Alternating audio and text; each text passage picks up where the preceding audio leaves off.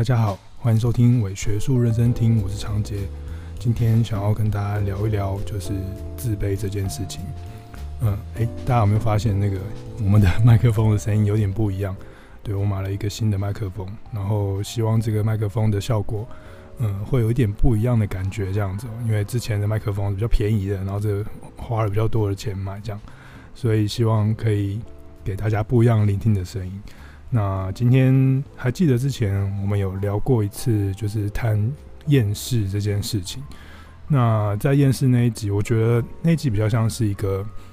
从集体的角度或是社会的角度去。去看厌世文化，然后去重新嗯看待自己在这个文化中所建立出来的这个样子是什么。那今天就从比较个人嗯励志的角度 来谈一下，就是呃自我的这种自卑的感觉，以及觉得我我我不够，我不足，或者是我很脆弱等等这种负面情感的自我自我关怀的样貌是什么样。嗯，我觉得这件事情这这一阵子，或是说好久以来，也是常常觉得会干扰我自己。呃，在做很多事情的时候，那嗯，上次录完厌世之后，我就嗯开始思考一下这件事情，然后又发生了一些事，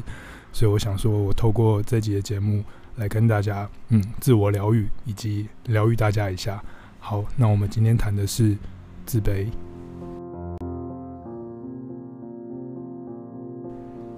如果认识长杰的人应该知道，就是其实我是一个 从上一次的那个那个呃厌世文化的讨论中就可以知道，我是一个厌厌世时代的人。这样就是我的很多的行为模式啊，或方或者是呃观看自己的方式，或看社会的方式，是用一种厌世的这种处事的态度，在做一个呃跟社会的相处这样子。那如果如果你是长洁的朋友，那你应该也知道我的脸书啊，或者是我的 IG 或 Line 上面，上面就是满满的就是这种嗯厌世的情绪，以及一些嗯我自己觉得我自己觉得没有很负面，但我我觉得可能别人会觉得很负面的一些嗯形象啊，或者是自我嘲讽的一种形象。呃，就像我的赖的大头贴，就我以前很常用用一个大头贴，就是。我就烂，或是我不知道的那个那种那那个形象的大头贴，这样。那一方面是一种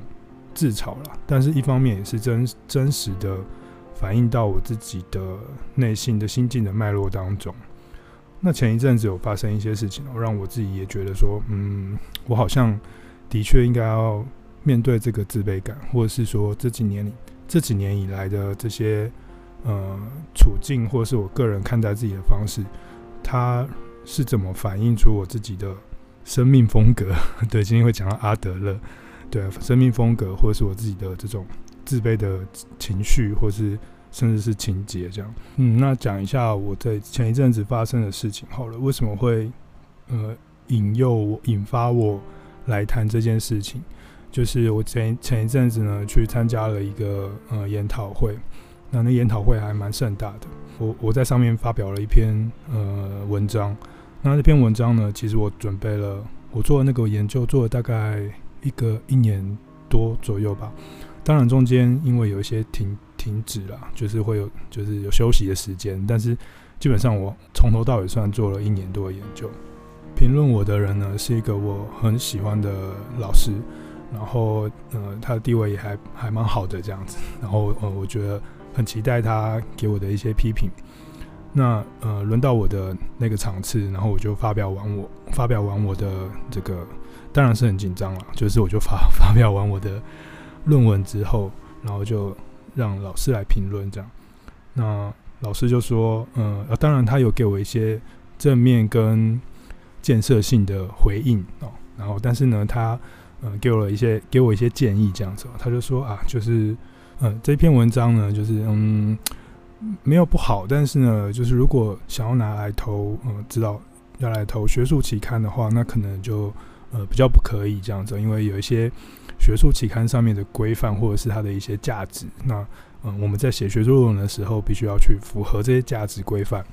那呃，我写的很自由，所以呢，呃，可以试着把它变成是一篇文章，或者是梳理的一部分，这样的话，嗯，可能会比较好。这样，可能看到，可能可能老师也是知道我说做了很多其他斜杠的一堆有的没有的事情，所以他也语重心长的说，嗯，诶，其实也不一定要进到学校里面啊，就是兼兼课，然后呃，再做一些自己的事情，这样感觉好像也很自由，很好，很不错。然后鼓励鼓励多多书写，然后多多思考，这样的确哦，就是这样这样的话。它是一种鼓励，也也完全没有错这样子，因为希望我们可以从事，就年轻人们可以多做不同的尝试，然后在不同的领域里面做一些事情。可是刚好他的回应就正中到我的内心里面的 最最深处的一块，这样很柔软那一块，就是我我求学以来跟教书以来，嗯、我一直想要做的事情，虽然可能没有很很积极啦。但是我想要做的事情就是，我想要进到学校有一个正职的工作，当一个正职的助理助理教授，对，还不要不是兼任助理教授，所以那算是我一个嗯一个一个目标，或者是我一个想要达到的事情。所以这个研究其实，呃，某个程度上我花了很多心思跟想法在里面。不过被这样讲之后，我就真的 受到了不小的打击。我记得我在那个会议的现场，就想很久，我就想说，就后来我都在发呆，我就想说，那我我是谁？我在哪里？我到底要干嘛？为什么我要在这边？然后我到底应该要怎么去思考这件事情？就是那时候我是呆掉了，这样，我觉得我的目标是不是被是不是丧失了，或者是我的目标是不是呃走错了，不对，走不对路这样子？所以我就一直一直在那边 晃神这样，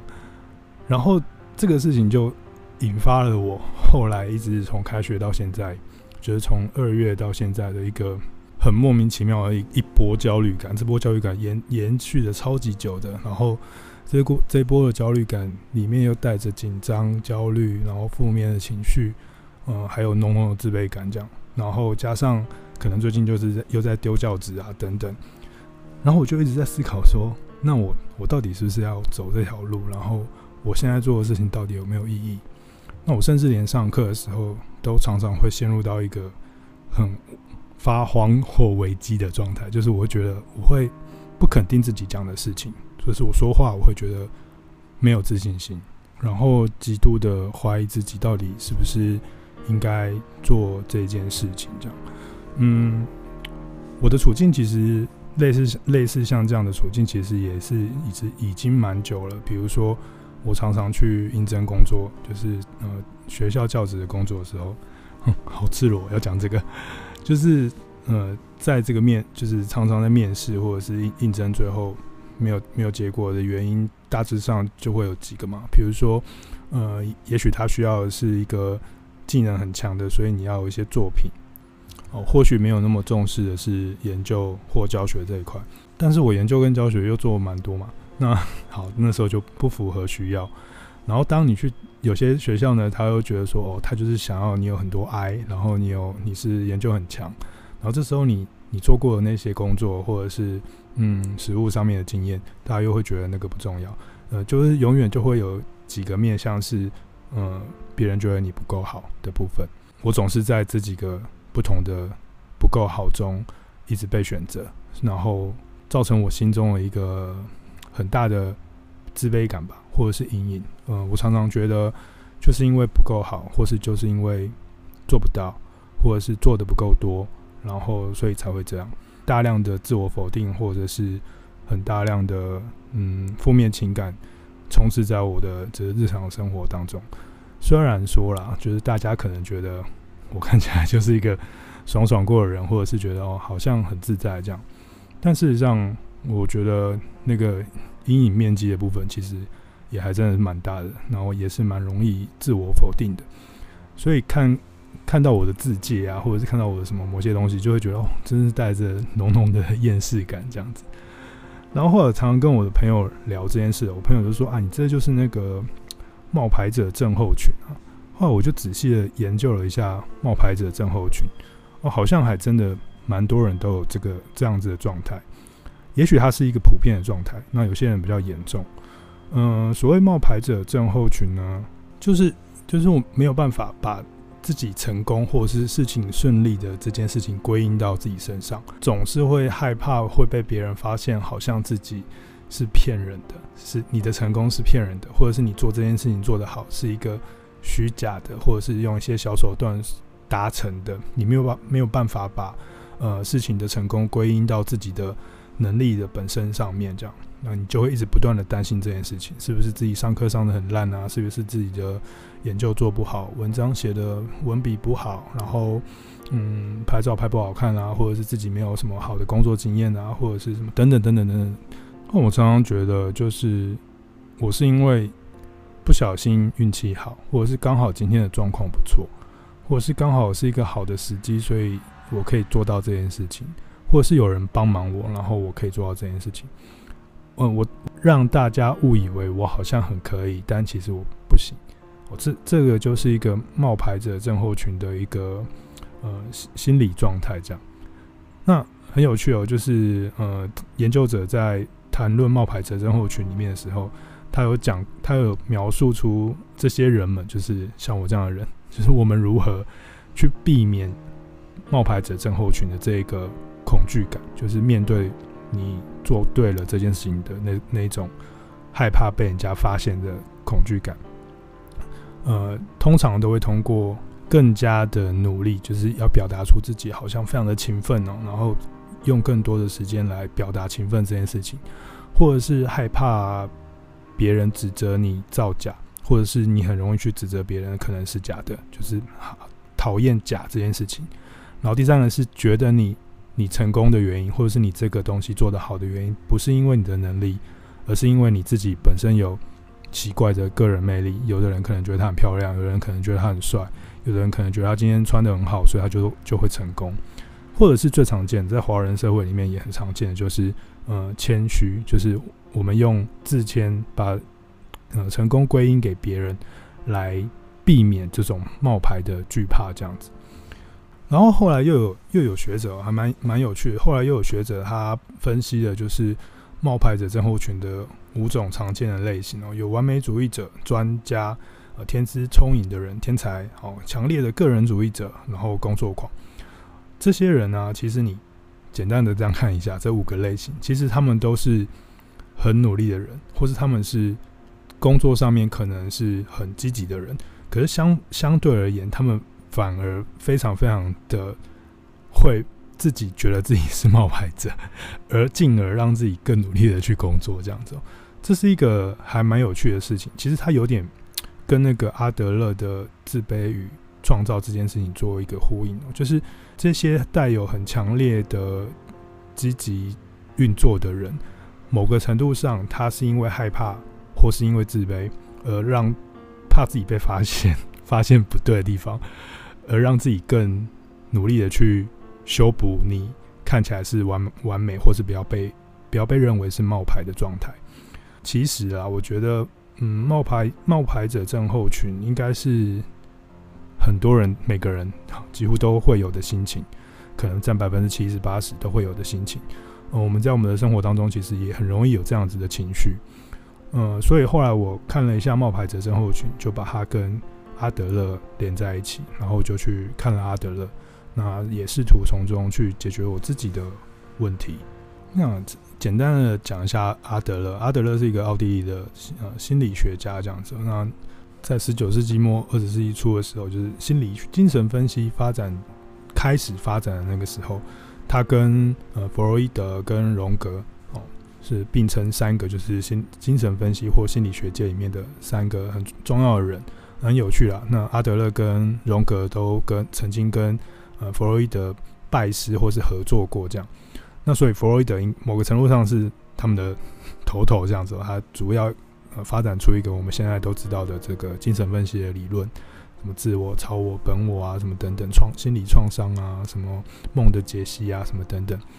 那后来因为各种不同的关系哦，荣荣格、阿德勒都跟呃，弗洛伊德决裂，这样，决裂之后，他们就各自成为不同的山头，然后拥有各自的心理精神分析学派或心理学的学派。那荣格他就是他觉得，嗯，就是人人是有这种集体潜意识的、集体无意识的状态，所以他很着迷于去找寻那个内心深处的那种集体性的焦虑啊、象征啊等等，所以他就成立了一个他自己的荣格学派。那阿德勒呢，就呃从另外一个角度去看人跟个体这件事情，就他从人的生命本身的这种社会情境啊，还有他的生命的状态跟风格啊，以及他对生活的想象跟目的啊、动机啊，来去看一个人如何成为一个人。所以后来他就发展出了一个叫做个体心理学的学派。那相对于弗洛伊德哦，大家如果有一点认识弗洛伊德的话，应该知道他讲那种创伤假设吧，就是人的过去的创伤经验，就是你过去的经验，不好的经验，会影响你现在后来的人格发展，跟你后来的人生的行动。所以它是一个因果论，就是你以前发生的事情，你现在会被影响，并且你往后也不断的会被影响，然后你终终究你没办没有办法得到一个解答。可是阿德勒他就觉得这件事情。呃，不应该用这样子来看人这件事，而是应该更强调未来要发生的事情。当然，就是过去的人格，就是生活风格的状态也很重要。但是未来要发生的事，你假想的那个动机、假想的那个目标，要朝向的那件事情是什么，才是对生命真正有起作用的那个关键的因素。后来呢，这个阿德勒他就写了《自卑与超越》等等这些书，然后。呃，变成发展发展出他的自己的一个心理学派。不谈荣格，那我们以弗洛伊德跟阿德勒来做比较好了。那在心理学里面，其实呃，他的目标就是希望人可以健全的社会化，或者是心理朝向一个心理健康的状态去社会化。那可是，在弗洛伊德的理论里面，其实呃，你要你的社会化的代价就是压抑性。这件事情，或是压抑这件事情，所以它就变成是你呃投入社会的一个代价。可是阿德勒并不是这样想，阿德勒想的比较乐观跟积极。他觉得应该要从呃一个人本来人与人之间的关系，就人本来就是活在社群里的社会中的这一个角度去看待人如何社会化这件事情。那阿德勒其实很很高举一个。概念叫做社会情怀，对，或者是叫社群情怀。其实它的德文应该是社群的一种，嗯，关怀或是感觉，这件社群感这件事情，就是你如何去与你周遭的人际关系做一个交融，然后而获得一个更完满满足的一个正向发展。那是一种人对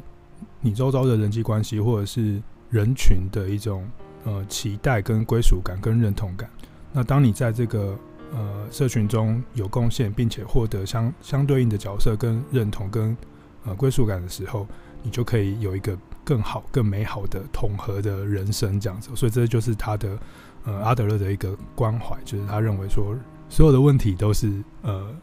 人际关系的问题。对，也就是说所有的人生的问题，嗯、既不是性，也不是因为创伤，也不是因为呃有什么集体潜意识，而是。而是一个关系的问题，你的人生的问题，一切的问题都是人际关系的问题。所以，当你在社会中，你在社群里可以扮演好一个交融的角色，或是交融的美好状完完好状态的话，那你就可以嗯迈向更好的社会化过程，以及你个体的心理健康的过程。那这个这种社会情怀，就是你你想要朝向这个东西，朝向这个美好的。未来的目标去发展的这个过程，其实是的这个能力，其实是每个人都有的。嗯，阿德勒叫它创造力吧。呃，这个创造力就有点像是你的自我或心灵，然后你不断的会去关照，然后会去往前走，然后呢，你会形成一个你自己独特的路径或者是生命风格。那这个生命风格就会让你去诠释你自己的行为，跟你自己，还有你未来的决定。那这这这些东西都是很很灵动的，就是它会随机而变，但只是你在你呃成长的过程当中，你会呃依依靠这个轨迹去思考问题，这个创造力也会不断的出来，然后企图去达成你在人生中里面所做的所有的决定。那如果这创造力跟你的目标配合得很好的话，那你就会不断的去克服你的人生，然后你就会嗯达到更美好的境界。可是，如果配配合的不好的话，你就会削弱你创造的力量，然后你就会感到自卑，这就是自卑的部分。那所以这个自卑感，它会阻碍你的社会情怀，也会阻碍你的创造力的发展。所以阿德勒呢，就后来就有蛮多的论述是集中在就是自卑这件事情上面。好，所以呢，阿德勒他觉得，其实呃，既然我们是在一个这样子人个体是处于一个这样子的社会状态中，然后我们也都有这样的能力，而阻止这个好的个体跟好的社会状态的成的发生的东西，那个东西就是自卑这件事。而自卑的情绪呢，是普遍存在在每一个人的生命经验当中。我们每个人都有自卑的情绪、自卑的感觉。嗯，他在很多不同的文章或者是演讲讲稿里面，呃，不一定用自卑这个字，可能他会用没有勇气、呃，无法达成或是做不到等等这些字字眼来代替自卑。但总体而言，就是一个对自己感受到负面的情感。那阿德勒觉得人就是这样，就是当我们遇到困境的时候，我们感到自卑，觉得不够，感到觉得做不到，然后我们克服了这个做不到，我们的文明或文化就会往前演进或发明，或者是解决问题。那如果我们呃，通常啦，通常我们都会在这个好的自卑的循环当中，就是我们觉得不不满足，做不到，所以呢，我就企图去做到更好，所以我们就进步了。这个是阿德勒觉得人生被推进的一个很重要的动力，就是自卑感。不过，如果你的自卑感太强烈，强烈到变成是一种自卑情节，它会过度的影响你的生活的话，过度的阻碍你的生活的话，它就会形成两种呃自卑情节。一种是过度炫耀，就是你会过度的炫耀你自己。已经可以做得到的事情，然后变得非常的自大，或者是展现出来很浮夸的样子。所以，我们常常讲说，那些看起来很厉害的人，其实他们都有呃自己自不为人知的自卑之处嘛。那是因为他刻意要表现出很强大，但其实他是因为在隐藏他不想要进步的地方，或者是他自卑的地方。那另外一种自卑情感，就是自卑情节，就是你过度自卑，就是呃，就像我这样。我会把自己困在一个很负面的修辞当中，然后这些负面的修辞可以不断的证明我说我做不到，所以我就不用做了，因为我做不到。嗯、这两种自卑自卑情节是不健康的自卑。那好的自卑或者是健康的自卑会推进你去面对人生的问题，并且呃克服它之后达到下一个更好的境界，它是进步的动力。那不好的自卑就会让你原地的踏步。那阿德勒的这个自卑论的观点，就是提供给我很多想法，也没有很多啦，就是一种一些想法，就是其实其实其实我我也没有，可能也没有真的在原地踏步，也许我在酝酿某一次的克服，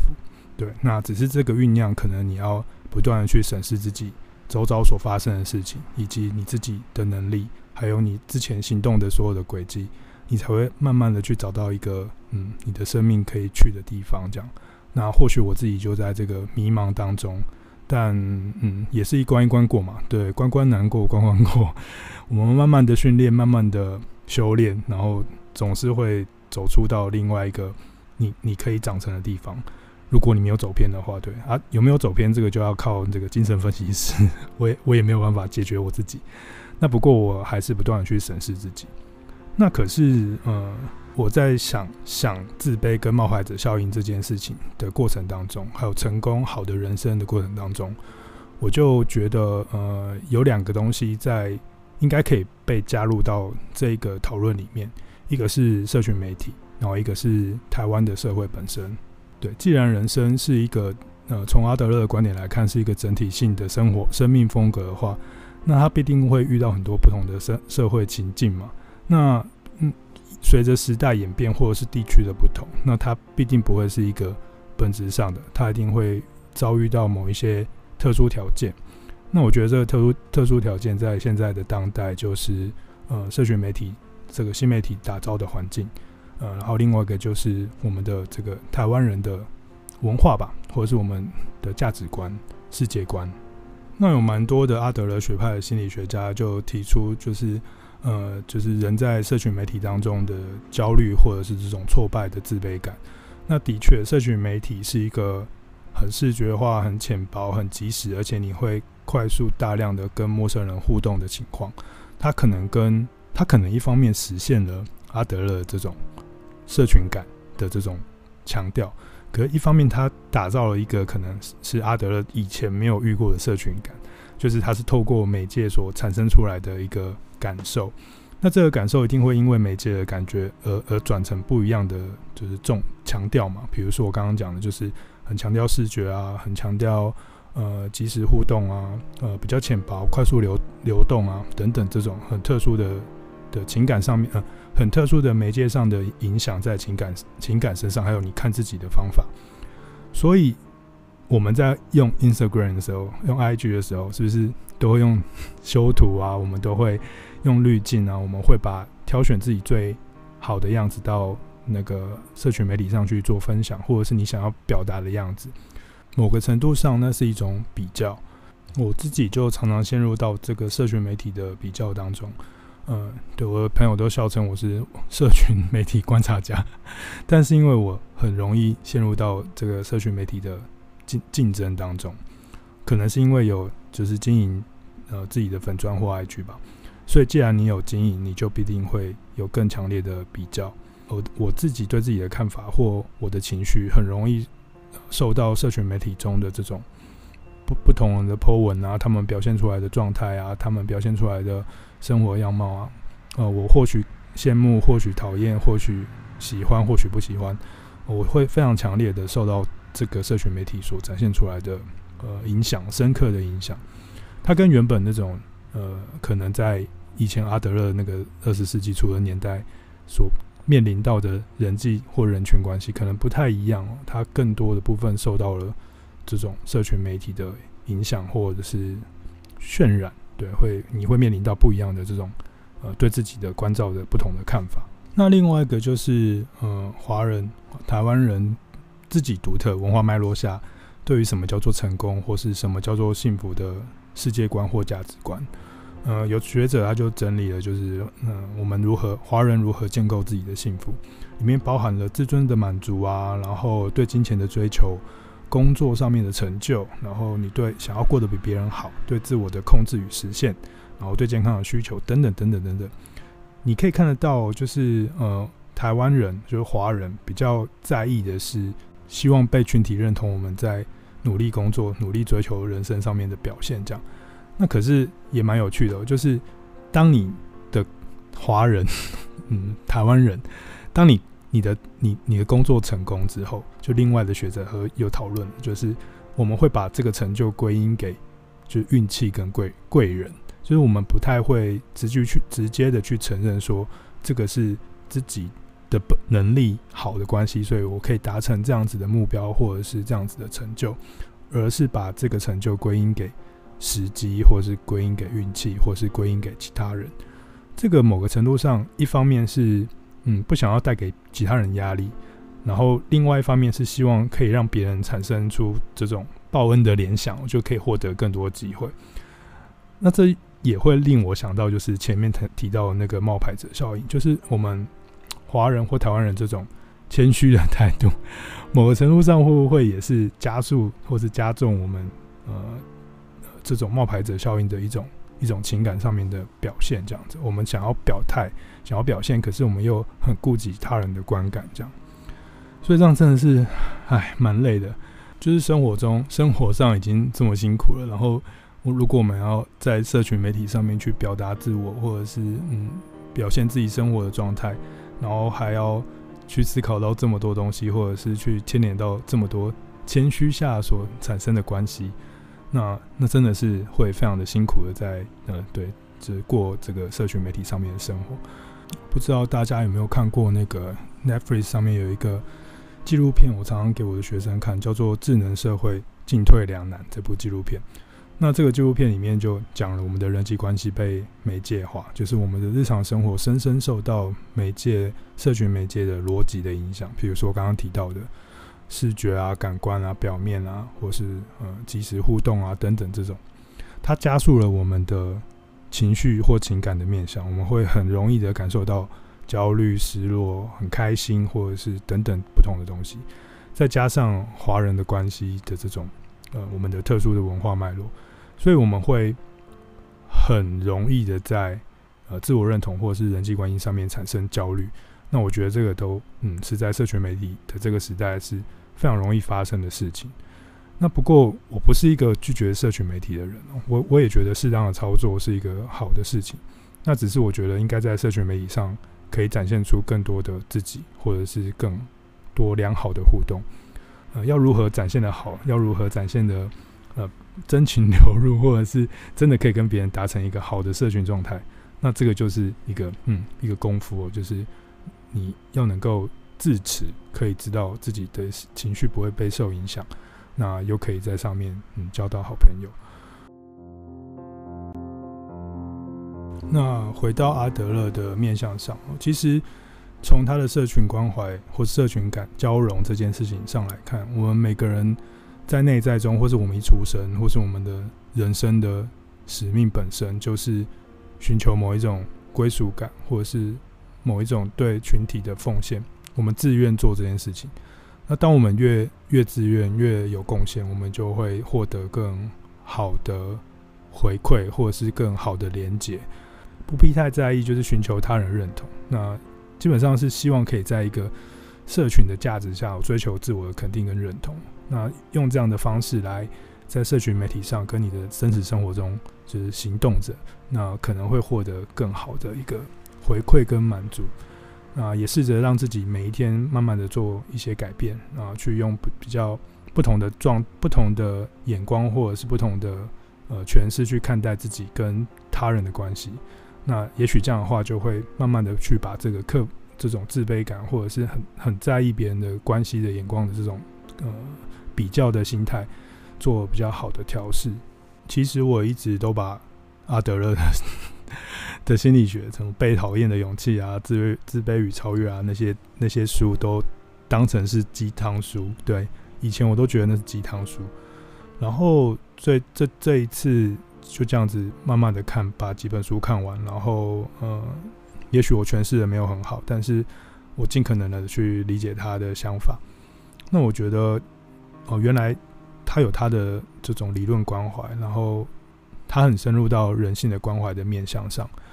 那也许他没有办法给我一个直接的答案，但是他给我，他让我用一种新的方式去看待，说我们应该要如何更好的对待自己。我觉得是一个蛮好的一个一个一个起点，这样子。透过阿德勒的一个一些想法，就是我会觉得，如果我们遇到这种困境，或者是负面的情感、负面的情绪，或者是自卑的感受。或者是你觉得你自己是冒牌，那我觉得就是我们可以重新的去建立一些思考路径，去重新看待自己的呃生生活风格、生命风格。我们一路是怎么走来的？我的能力是什么？然后这个轨迹长怎样？那有走对走错没关系，但是仔细的把它描绘出来，去思考一下，然后去感受一下自己脆弱或者是那个自卑的那个细微的地方。然后从那个细微的地方去找到一点点勇气。那我觉得那个勇气这件事情不是勇敢，勇敢有点像是你要去 你要去冒险，那叫勇敢。你要去你要去呃打打猎，或者是克服掉一个很可怕的事情叫勇敢。勇气是一种全心全意，就是你你可以试着想要去面对它的一种心情，或者是你可以试着想要去面对它的一种接接纳自己的脆弱心境的一种。一种一种全心全意的投入，我觉得那种勇气，呃，可以更让我们去面对自己生活中的的的脆弱吧。呃，有一个社会学家叫做 Brown，他很很有名。如果你有呃，你可以在 YouTube 上面找到他两个 TED 的短讲。我看完他他写他写了一本书叫做呃脆弱脆弱的力量。呃，他里面就在讲说，其实每个人。都是脆弱的，对，脆弱必定是伴随着每一个人，每个人都自卑，每个人都呃有困境，每个人都觉得自己过不好。可是重点是你要有勇气去与这个脆弱相处，或者是说，因为有脆弱，所以才有勇气。呃，我们愿越愿意跟脆弱共处，我们越愿意跟自己接纳自己的这些自卑之处，我们越看得清楚的话，那我们我们越可以培养出一个。面对这些东西的心情，然后慢慢的走出下一步，这样啊，所以呢，嗯，今天其实我也是呃，透过一种自己疗愈自己的方式，然后透过几本书、几个学者，呃，自卑与超越，然后呃，脆弱的力量等等这些书籍跟学者所谈的话，去关照自己脆弱之处，关照自己的自卑的地方。那或许我自己也做不是很好啊。还录了一集 podcast，然后可能也讲的没有很好，可能也是讲的烂烂的这样子，然后也没有懂得，可能也没有理解的非常的清晰。但是我很试图在每一次写文章、每一次录音的过程当中，可以让我自己去面对，然后找到一个道路是我可能可以走的地方。或许真的 教子不适合我这样，那我就好好写文章，好好录音这样。或许也不是，也许它就是同时可以存在。那我就要去试着去找找看那个同时存在的可能性在什么地方。那它会会长成什么样？刚刚在录音的之前，我看到了一个那个全联的贴文，我觉得非常的有意思，也符合今天的的小小的讨论哦。那个贴文呢、啊，嗯，两个小时前发的，他说就让自己做自己哦，不是一个口号，是一个改变的开始。然后他后面就知道全年最近的行销很强，他都用非常多张的 PPT 来来呈现他的想法。比如说他写被披萨耽误的炸鸡店，然后下面写可不可以让自己做自己？然后被呃家具耽误的肉丸店就 IKEA 嘛，对不对？可不可以让自己做自己？然后被素食耽误的蛋挞店就肯德基嘛，可不可以让自己做自己？所以其实，嗯，我我在这个文案里面。我我觉得还蛮暖心的，虽然说全联最近都用这种你知道厌世行销，用这种厌世的方式，可是他这个厌世啊就很很有很有感觉，很阿德勒，就是你你自己是谁？那也许我们在人生中的轨迹，呃，走到了另外一条路，但是如果你重复回头看，那你是不是看到自己的另外一个可能性？那这个可能性是什么？那你的能力其实还不错，或者是你做了一些很棒的事情，那。请你要看清楚，那我们自己都要看清楚。呃，我们只有唯有接纳自己很棒的地方，那别人才会接纳我们真的很厉害这样子。好，今天呢，呃，就简单的聊一下我自己的这个自我疗愈的自卑情结，以及阿德勒跟几个呃不同的看法。那好，希望下一次我们可以就聊更多阿德勒，也许我会有一些新的看法，也不一定这样。好啦，那今天的节目就到这边，那我们下次再见喽，拜拜。